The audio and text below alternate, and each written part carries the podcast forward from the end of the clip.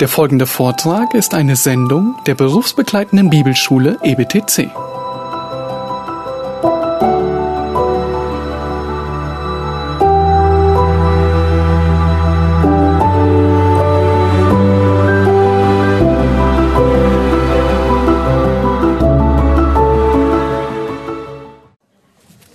Wir hatten zur Autorität des Neuen Testaments das Zeugnis Christi über das, was er lehrte, dann das Selbstzeugnis des Apostels Paulus zu seinen Schriften, jetzt noch das Selbstzeugnis des Petrus zu seinen Schriften. Dazu schlagen wir auf 1.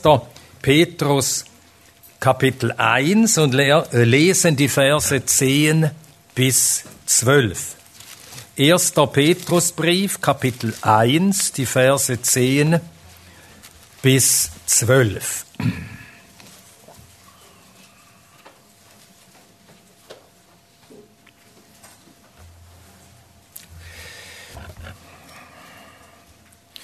Petrus spricht hier von der Errettung. Er hat davon gesprochen in den Versen 3 bis 9 von der Errettung der Seelen, steht im Vers 9, und dann fährt er im Vers 10 fort. Eine Errettung, über welche die Propheten nachsuchten und nachforschten, die von der Gnade euch gegenüber geweissagt haben, forschend, auf welche oder welcher Art Zeit der Geist Christi, der in ihnen war, hindeutete, alles ja von den Leiden, die auf Christus kommen sollten, und von den Herrlichkeiten danach zuvor zeugte.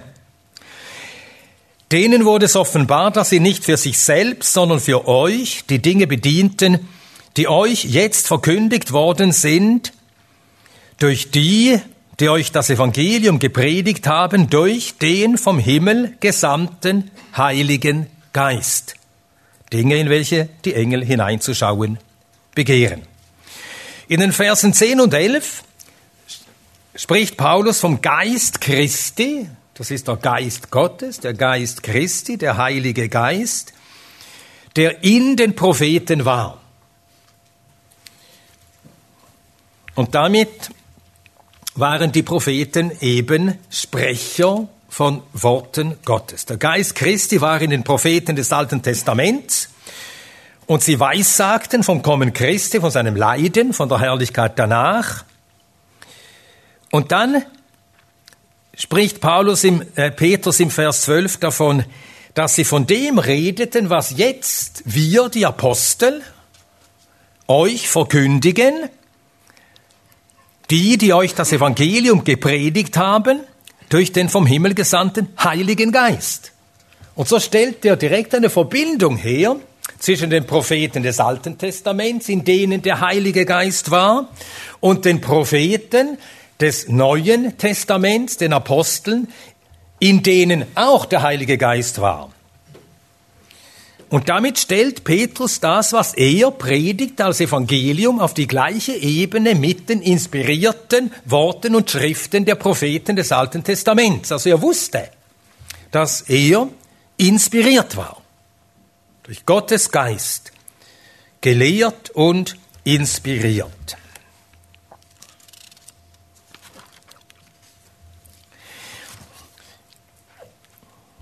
Im zweiten Petrusbrief, wir hatten das gesehen in Kapitel 1, dort hatte Paulus den Empfängern des Briefes gesagt, dass sie gut daran tun, auf die Worte der Propheten zu achten, weil die Propheten als heilige Menschen Gottes redeten, getrieben durch den Heiligen Geist. Das haben wir bereits gesehen. Jetzt im Kapitel 3 des zweiten Petrusbriefes.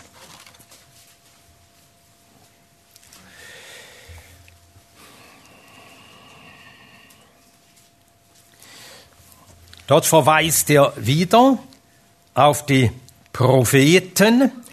2. Petrus 3, Verse 1 und 2. 2. Petrus 3, Verse 1 und 2. Diesen zweiten Brief, Geliebte, schreibe ich euch bereits, in welchen beiden ich durch Erinnerung eure lautere Gesinnung aufwecke, damit ihr euch erinnert an die von den heiligen Propheten zuvor gesprochenen Worte und an das Gebot des Herrn und Heilandes durch eure Apostel.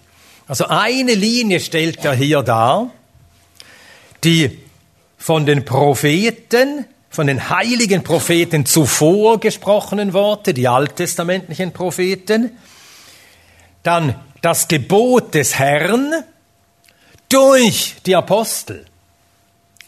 Und so wie die alttestamentlichen Propheten inspiriert waren, so auch die Apostel. Und so wie der Herr alles vom Vater empfing, so haben auch die Apostel vom Herrn alles empfangen. Und das zeigt, dass, Petrus wusste, dass auch er in seinem Dienst, in seinem Auftrag, in seinem Lehren und Schreiben ein durch Gottes Geist gelehrter, inspirierter Mann war, Apostel. Dann haben wir das Zeugnis des Apostels Johannes. Der Apostel Johannes, er sagt von sich. Wir haben das heute gesehen in 1. Johannes 1, dass er als ein Apostel, der den Herrn in seiner Menschwerdung kannte, mit ihm unterwegs war, dass er das Leben, dass alles, was im Sohn offenbart wurde, dass er das bezeugte und dass er davon schrieb damit die Freude der Empfänger völlig sei. Das haben wir schon gesehen im ersten Johannesbrief. Dann das Buch der Offenbarung.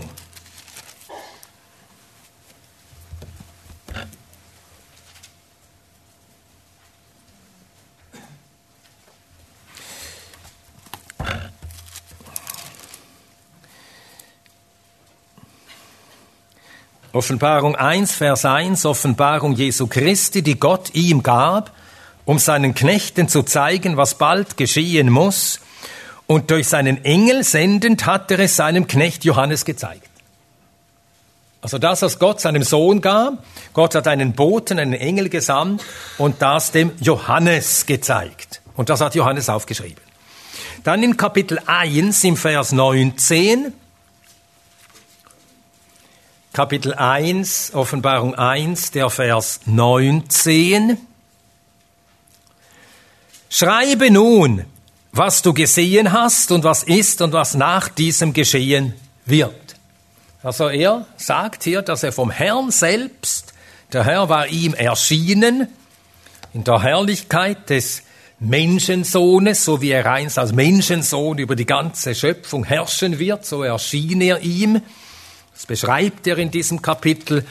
Und dann sagt er, dass er dort vom Herrn diesen Auftrag empfing, zu schreiben, was er da gesehen hatte, eben diese Erscheinung des Herrn, zu schreiben, was ist, das sind die sieben Sendschreiben, die hat er geschrieben im Auftrag des Herrn und was geschehen wird, alles Zukünftige.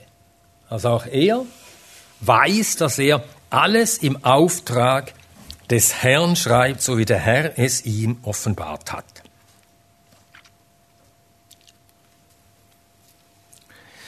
Und darum kann Johannes sagen, in Johannes 1, Vers 3, äh, Offenbarung, verzeiht, Offenbarung 1, Vers 3,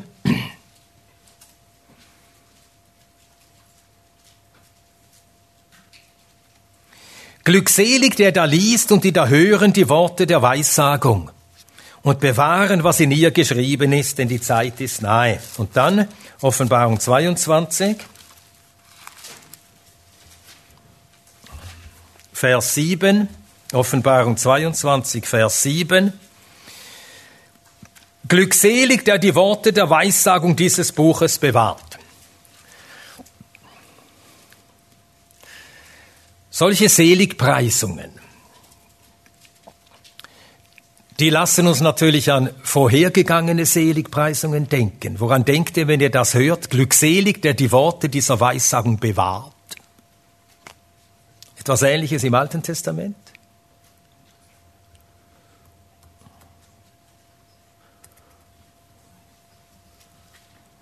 Glückselig der Mann, der nicht wandelt im Rat der Gottlosen, nicht steht auf dem Weg der Sünder, nicht sitzt auf dem Sitz der Spötter, sondern seine Lust hat am Gesetz des Herrn und über sein Gesetz sind Tag und Nacht.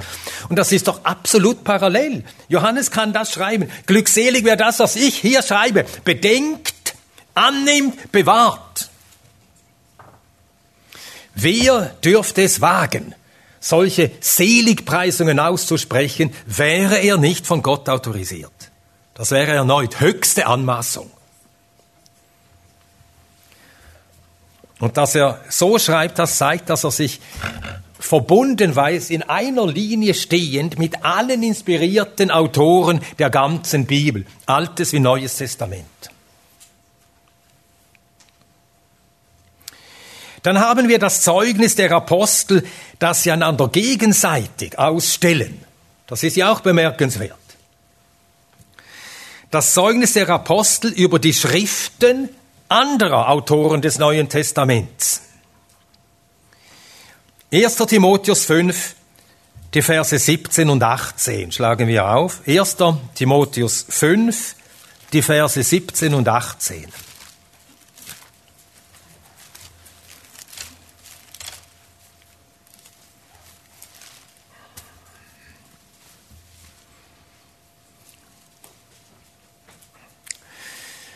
Da gibt Paulus eine Anweisung und dann begründet er sie mit einem Schriftwort.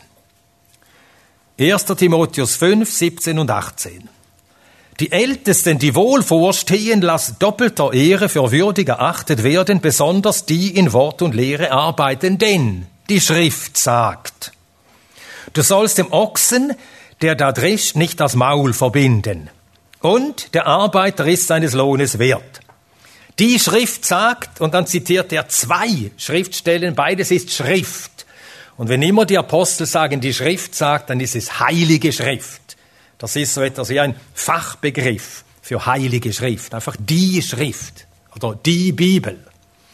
Ja, er zitiert also zuerst aus den Mosebüchern, du sollst dem Ochsen der da drischt, nicht das Maul verbinden. Das ist aus 5. Mose 25, der Vers 4.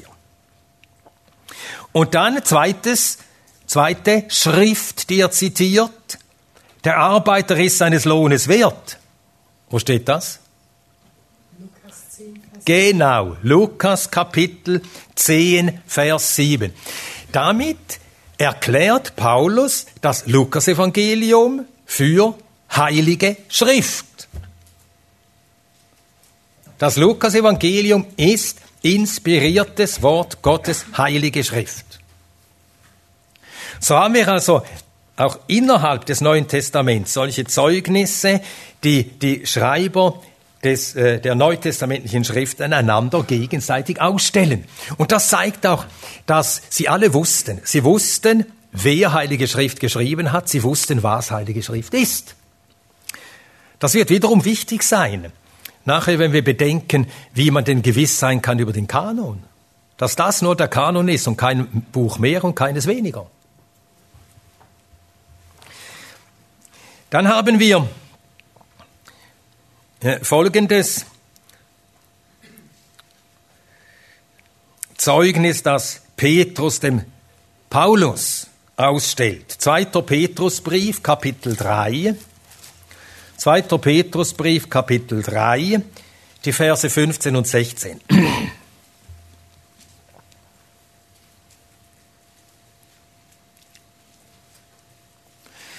2. Petrus 3, Verse 15 und 16 und erachtet die Langmut unseres Herrn für Errettung, so wie auch unser geliebter Bruder Paulus nach der ihm gegebenen Weisheit euch geschrieben hat, wie auch in allen Briefen, wenn er in ihnen von diesen Dingen redet, von denen einige schwer zu verstehen sind, welche die Unwissenden und Unbefestigten verdrehen, wie auch die übrigen Schriften zu ihrem eigenen Verderben. Petrus spricht also von den Briefen des Apostels Paulus, und dann sagt, es gibt Leute, die verdrehen das, sind zugegebenermaßen nicht immer leicht zu verstehen, schwer zu verstehen, nicht unverstehbar, aber schwer manchmal. Und deshalb gibt es äh, Unwissende und Unbefestigte, die die Briefe des Apostels Paulus den Inhalt verdrehen, wie auch die übrigen Schriften. Was heißt das? Petrus stellt die Briefe des Apostels Paulus auf die Ebene der übrigen Schriften. Folglich sind nach diesen Worten des Petrus die Briefe des Apostels Paulus heilige Schrift. Und entsprechend empfiehlt er ihn ja auch. Petrus hat ja hier etwas gelehrt, die Wiederkunft des Herrn, Kommen des Herrn. Wir gehen diesem Tag entgegen. Paulus spricht auch davon. Und dann sagt er eben, wie auch Paulus geschrieben hat, es, er lehrt die gleich, das gleiche Evangelium, die gleiche Wahrheit, die gleichen Wahrheiten wie ich in seinen Briefen. Und gewisse Leute verdrehen sie, wie auch die übrigen Schriften. Die Briefe des Apostels Paulus sind heilige Schrift. Und so können wir zusammenfassend zu den beiden Zeugnissen von Paulus und Petrus sagen, dass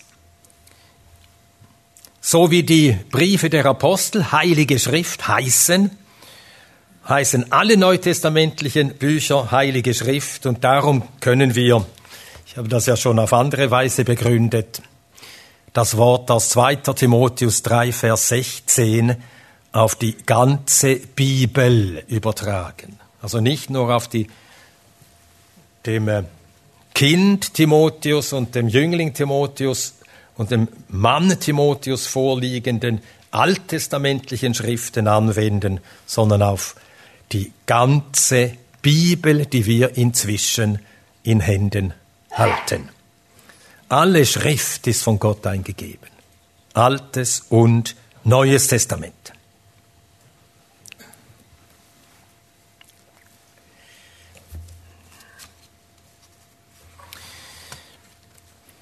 Dann bedenken wir die, äh, bedenken wir die Autorität, die Christus seinen Jüngern gab. Christus gab seinen Jüngern Autorität.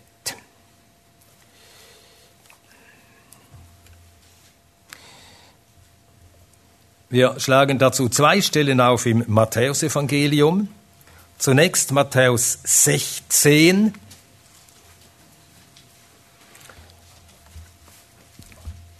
die Verse 18 und 19.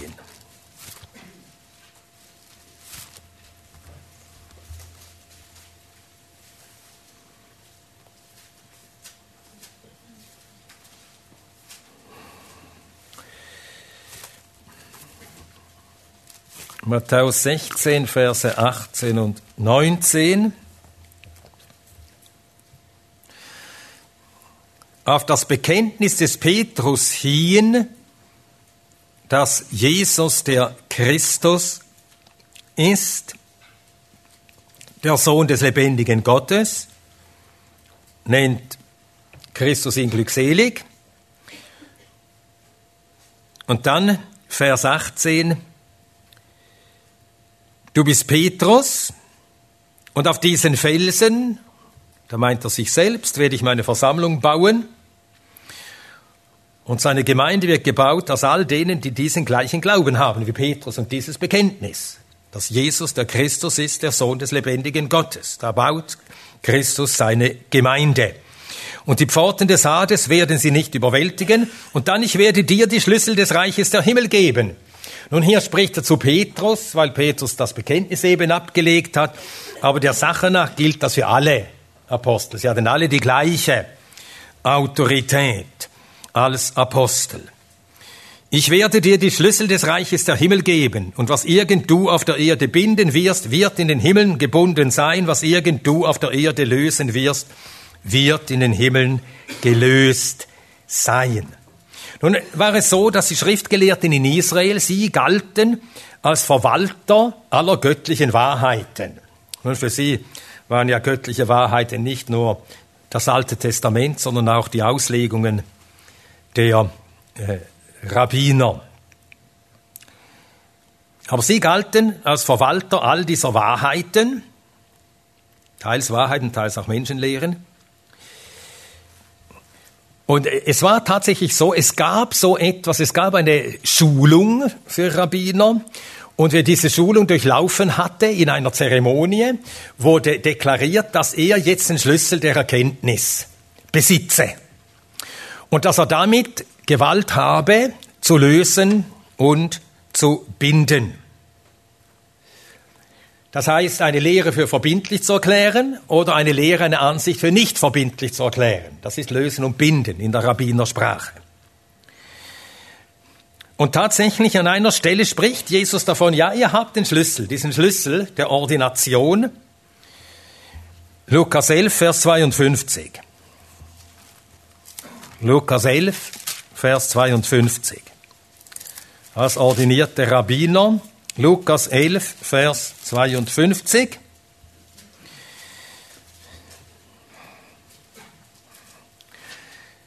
Da steht Lukas 11, 52, wehe euch Gesetzgelehrten, denn ihr habt den Schlüssel der Erkenntnis weggenommen, hat ihn also für euch beschlagnahmt, den Schlüssel der Erkenntnis. Ja, und jetzt sagt der Herr, dass er dem Petrus, und er steht stellvertretend für alle Apostel, dass er ihnen den Schlüssel gegeben hat, zu deklarieren, was bindend ist und was nicht bindend ist. Also mit Vollmacht zu lehren und zu sagen, das ist ein Gebot des Herrn, das ist kein Gebot des Herrn.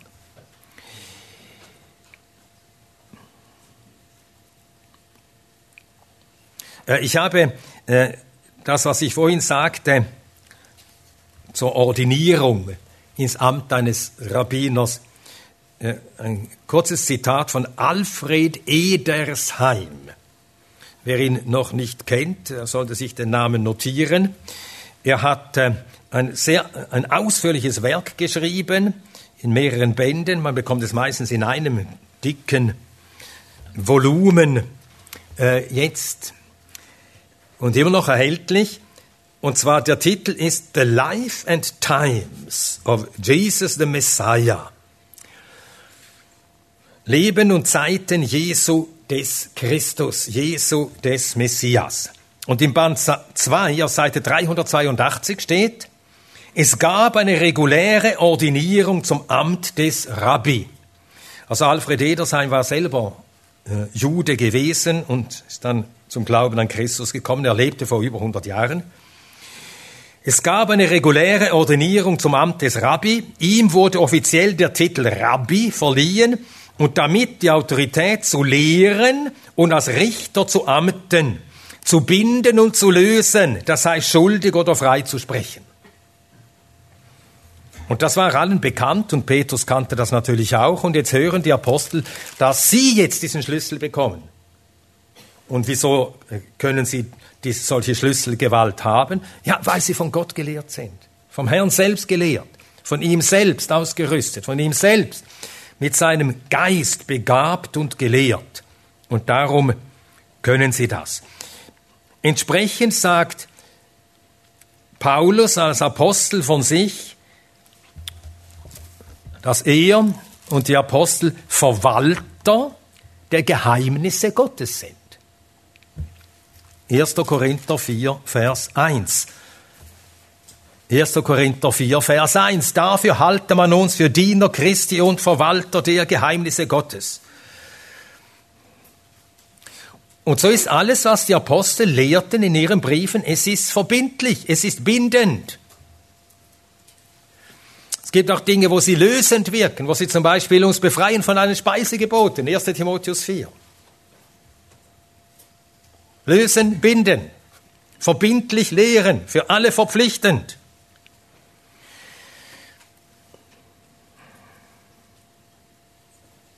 Nun, um die Apostel zu dieser hohen Berufung fähig zu machen, gab der Herr ihnen sein Wort und seinen Geist. Davon spricht er besonders deutlich in den Abschiedsreden, Johannes 14, 15 und 16. Aber das schlagen wir jetzt nicht nach. Und so können wir jetzt zusammenfassend zur göttlichen Autorität der ganzen heiligen Schrift des Alten und des Neuen Testaments Folgendes festhalten. Ich zitiere wieder René Pache, Inspiration, also ich habe hier die Zitate aus der französischen Ausgabe, Seite 212. Aber ihr findet es auch in der deutschen Ausgabe, wenn ihr eine habt. Das Neue Testament, der Christus, die Apostel, die Urgemeinde, die Schreiber des Neuen Testaments, sie alle sind eins in ihrer Haltung zur heiligen Schrift. Sie ist für sie das Wort Gottes selbst. Sie unterwerfen sich alle ohne Vorbehalte ihrer Autorität. Da sie, also die Apostel, die Urgemeinde, da sie zu einer neuen Haushaltung gehörten, hätten sie gemäß modernen Vorstellungen sich vom Joch der alten Offenbarung lösen können. Sie hüteten sich aber davor, so etwas zu tun. Ihre Auffassung von biblischer Inspiration ist auch die unsrige. Eine Inspiration, die jedes einzelne Wort und alle Teile der Bibel betrifft. Sie verwenden alle biblische Texte so wie wir auch. Sie zitieren sie beständig.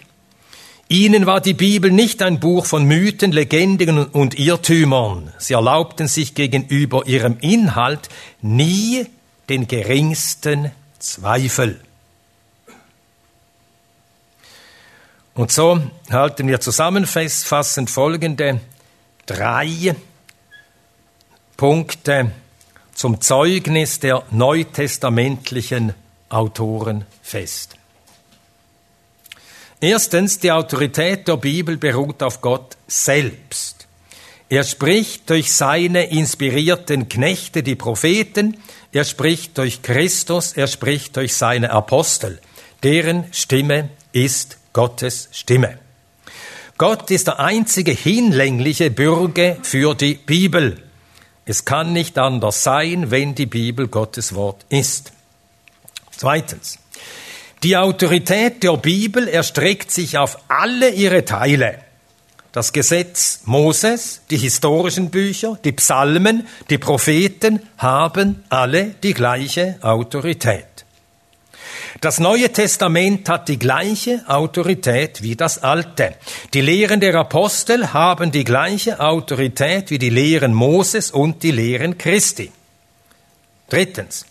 Die Autorität der Bibel gilt für alle in ihr behandelten Themen und Gebiete die historischen Berichte genauso, für die historischen Berichte genauso wie für die sittlichen Belehrungen, für die endzeitlichen Inhalte genauso wie für die Lehren über die Errettung.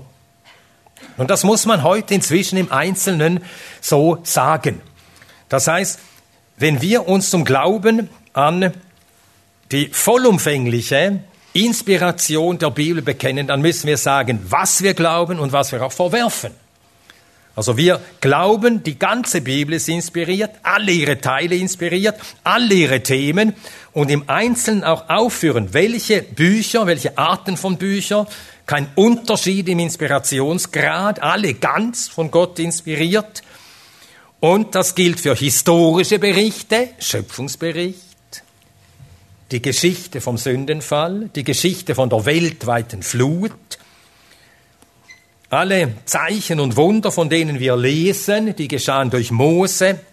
Es gilt für diese Berichte genauso wie für die sittlichen Belehrungen, die wir etwa im Buch der Sprüche oder die wir in den Gesetzesbüchern haben.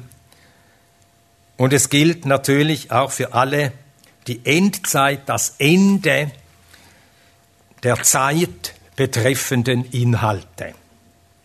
Genauso wie für die moralischen und das Heil betreffenden.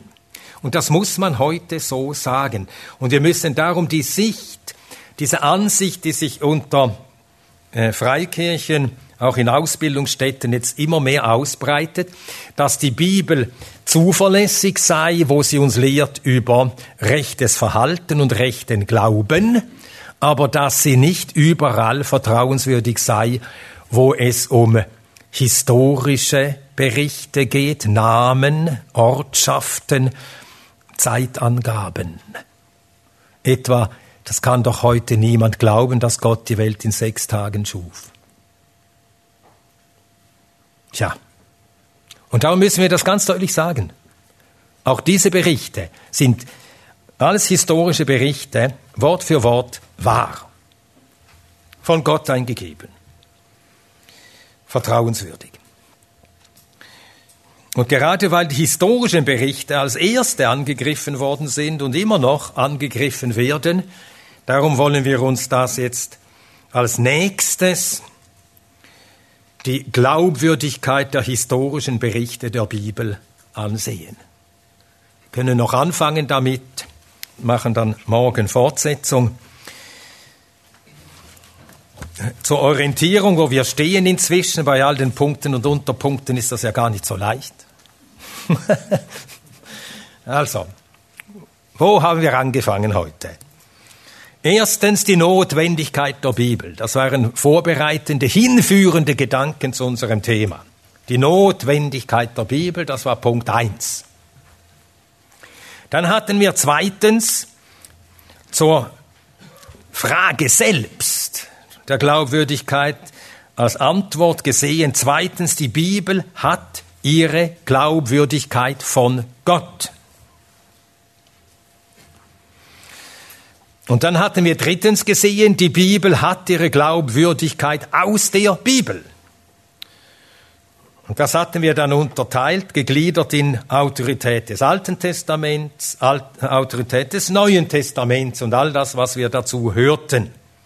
Von der Inspiration eines David und der Propheten und im Neuen Testament von der den Aposteln gegebenen Autorität im Namen Christi zu sprechen, zu schreiben, zu lehren, verbindliche Wahrheit zu vermitteln und niederzuschreiben. Das war so drittens. Und dann viertens die Glaubwürdigkeit der historischen Berichte.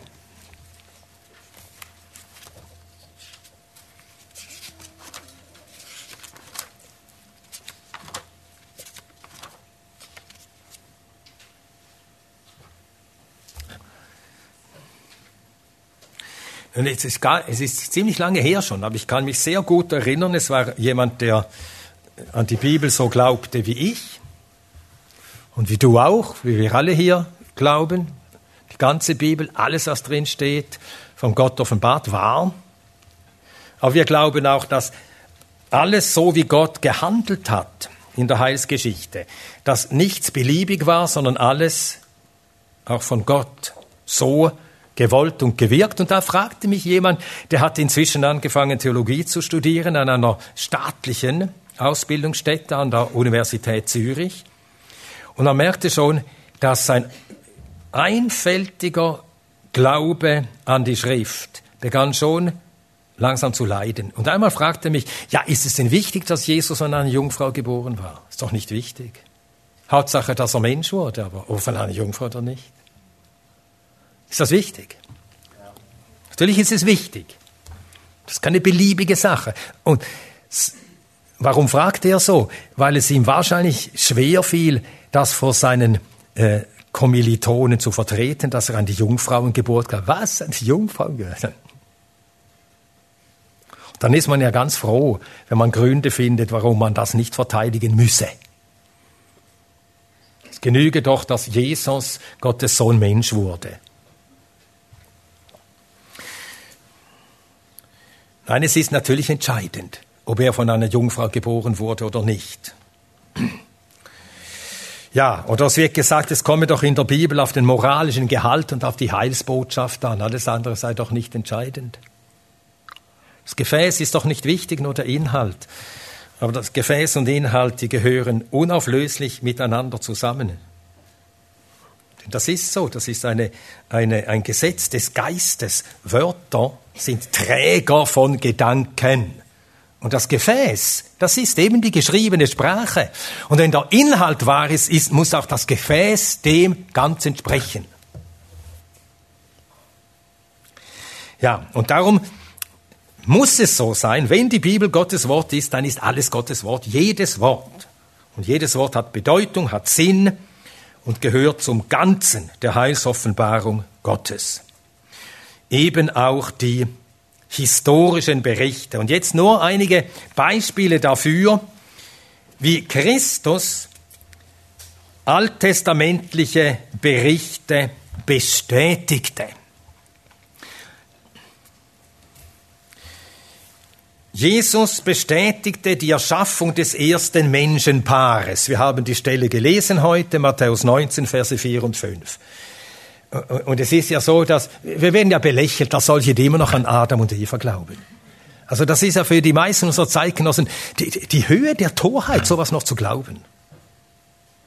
Jesus redete von der Erschaffung von Mann und Frau. Er, wenn wir so sagen dürfen, glaubte an Adam und Eva. Wenn die Schrift sagt, dass der Herr ein Menschenpaar schuf, zuerst den Mann, aus dem Mann die Frau, dann ist es so. Dann ist das nicht beliebig.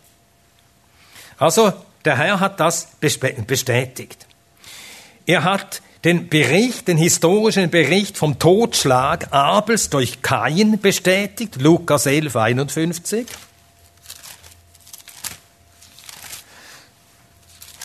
Lukas 11, 51, da spricht er vom Blut Abels bis zum Blut Zacharias. Er hat die weltweite Flut bestätigt, weltweit, das ist ganz eindeutig. Und das ist ja auch, was viele, die sich evangelikal nennen, eiern auch herum, ja, eine weltweite Flut. War, das war doch nur ein Zweistromland. Und das war halt für sie damals die ganze Welt und so weiter. Äh, Matthäus 24, 37 bis 39.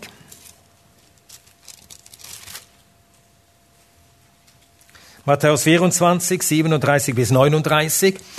Denn wie die Tage Noahs waren, so wird die Ankunft des Sohnes des Menschen sein. Das ist der Vergleich. Die Ankunft des Sohnes des Menschen. Denn wie, sie in jenen denn wie sie in jenen Tagen vor der Flut waren, sie aßen und tranken, sie heirateten und verheirateten sich und verheirateten bis zu dem Tag, als Noah in die Arche ging und sie es nicht erkannten, bis die Flut kam und alle wegraffte. So wird auch die Ankunft des Sohnes des Menschen sein. Wenn die Flut nur begrenzt war, nur begrenzte Wirkung, dann hat auch die Ankunft des Menschensohnes nur begrenzte Wirkung. Dann kommt er nur, sagen wir, für den Nahen Osten und nicht für den Rest der Welt. Wir merken, es ist unmöglich. Jesus vergleicht sein Kommen, das weltweite Bedeutung hat, der ganzen Menschheit kommt er, vergleicht er mit der Flut und die Flut mit seinem Kommen. Also weltweite Flut. Und so beschreibt es auch die Schrift, ganz einfältig. Glauben wir das, weil die Schrift es sagt. Dann hat er auch bestätigt die Einsetzung der Beschneidung durch Gott. Da denken wir vielleicht, ja, ist das so wichtig? Ja, leider muss man das auch sagen. Johannes 7, 22 und 23. Johannes 7, Verse 22 und 23. Deswegen gab euch Mose die Beschneidung, nicht, dass sie von Mose ist, sondern von den Vätern. Und man kann dann nachlesen von den Vätern, 1. Mose 17. Gott gibt Abraham, dem Vater, Abraham, dem er alle Verheißungen gab bezüglich seiner Nachkommenschaft, auch diesen Befehl zur Beschneidung der Knaben, die geboren werden. Nun, warum ist das wichtig? Ja, das ist deshalb wichtig, weil es eine sogenannte religionsgeschichtliche Schule gibt. Und die religionsgeschichtliche Schule, die versucht, stets alles, was in der Bibel steht, zu erklären, alles einfach ein Ausdruck der Zeit, in der jene Leute lebten, die gleichen Sitten, die gleichen Gebräuche, später ein bisschen abgewandelt und so dann hingestellt, als ob das etwas Besonderes wäre, was Israel empfangen hat.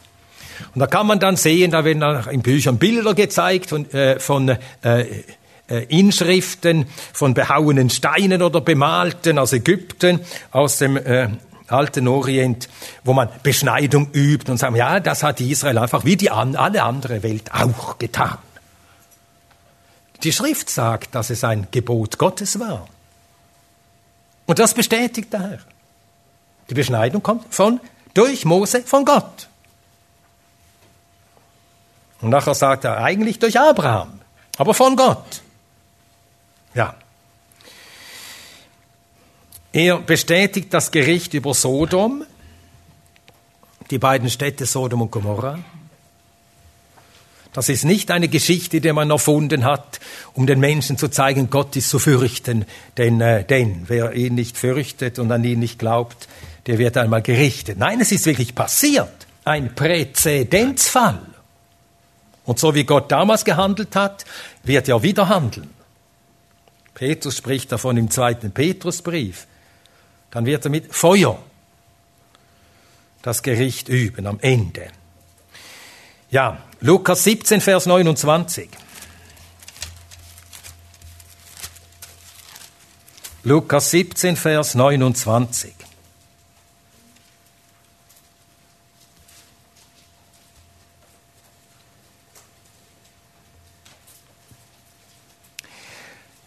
Ja, ebenso, wir lesen 28 und 29, ebenso wie es in den Tagen Lots geschah. Sie aßen, sie tranken, sie kauften, sie verkauften, sie pflanzten, sie bauten. An dem Tag aber, als Lot aus Sodom herausging, regnete es Feuer und Schwefel vom Himmel. Das sagt der Sohn Gottes. Und wenn er es sagt, dann ist es so. Es regnete Feuer und Schwefel vom Himmel und brachte alle um. Ebenso wird es am Tag sein, da der Sohn des Menschen offenbart wird. Und wenn wir ersteres nicht glauben, brauchen wir an das zweite auch nicht zu glauben. Wenn wir aber an die Wiederkunft des Herrn glauben, dann müssen wir auch an das Erstgesagte glauben. Wir können nicht aussuchen, was wir glauben wollen. Es geht nicht. Und dann hat er sogar das Gericht das Ende von Lots Frau bestätigt. Das steht auch in Lukas 17 im Vers 32. Erinnert euch an Lots Frau. Und da sagt er eben, wer auf dem Dach ist, der gehe nicht zurück ins Haus. Jetzt ist keine Zeit, noch irgendetwas mitnehmen zu wollen. Und dann erinnert er, gedenkt an Lots Frau. Die wollte, die hat auch zurückgeschaut nach Sodom. Ah, ich sollte, wollte da eigentlich noch was holen und mitnehmen. Und sie erstarrte zur Salzsäule. Ist so passiert. Ist so passiert. Der Sohn Gottes bestätigt es. Er bestätigt die wunderbare Berufung Moses im brennenden Dornbusch, dass da ein Dornbusch ist, der brennt und der nicht verbrennt, Markus 12, 26. Er bestätigt die Geschichte vom Jona im Bauch des Fisches, Matthäus 12, Vers 40, das schlagen wir noch auf, Matthäus 12, Vers 40.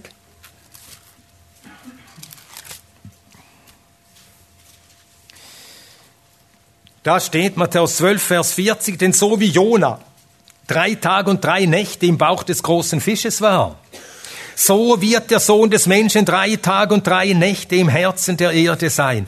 Und wer lächelt und über das äh, Ergehen Jonas und was in, äh, im Buch Jonas steht und das nicht ernst nehmen kann, ja, der soll auch den zweiten Teil dieses Satzes nicht ernst nehmen. Tod und Grablegung und Auferstehung des Herrn. Das ist ja dann auch einfach so gesagt. Also wir merken, wir können gar nicht recht glauben. Es geht nicht an den Sohn Gottes zu glauben und nicht an die historischen Berichte zu glauben. Es geht nicht. Das ist in sich widersprüchlich und unmöglich. So, an dieser Stelle schließen wir. Es ist bald 18 nach. Wir beten noch miteinander.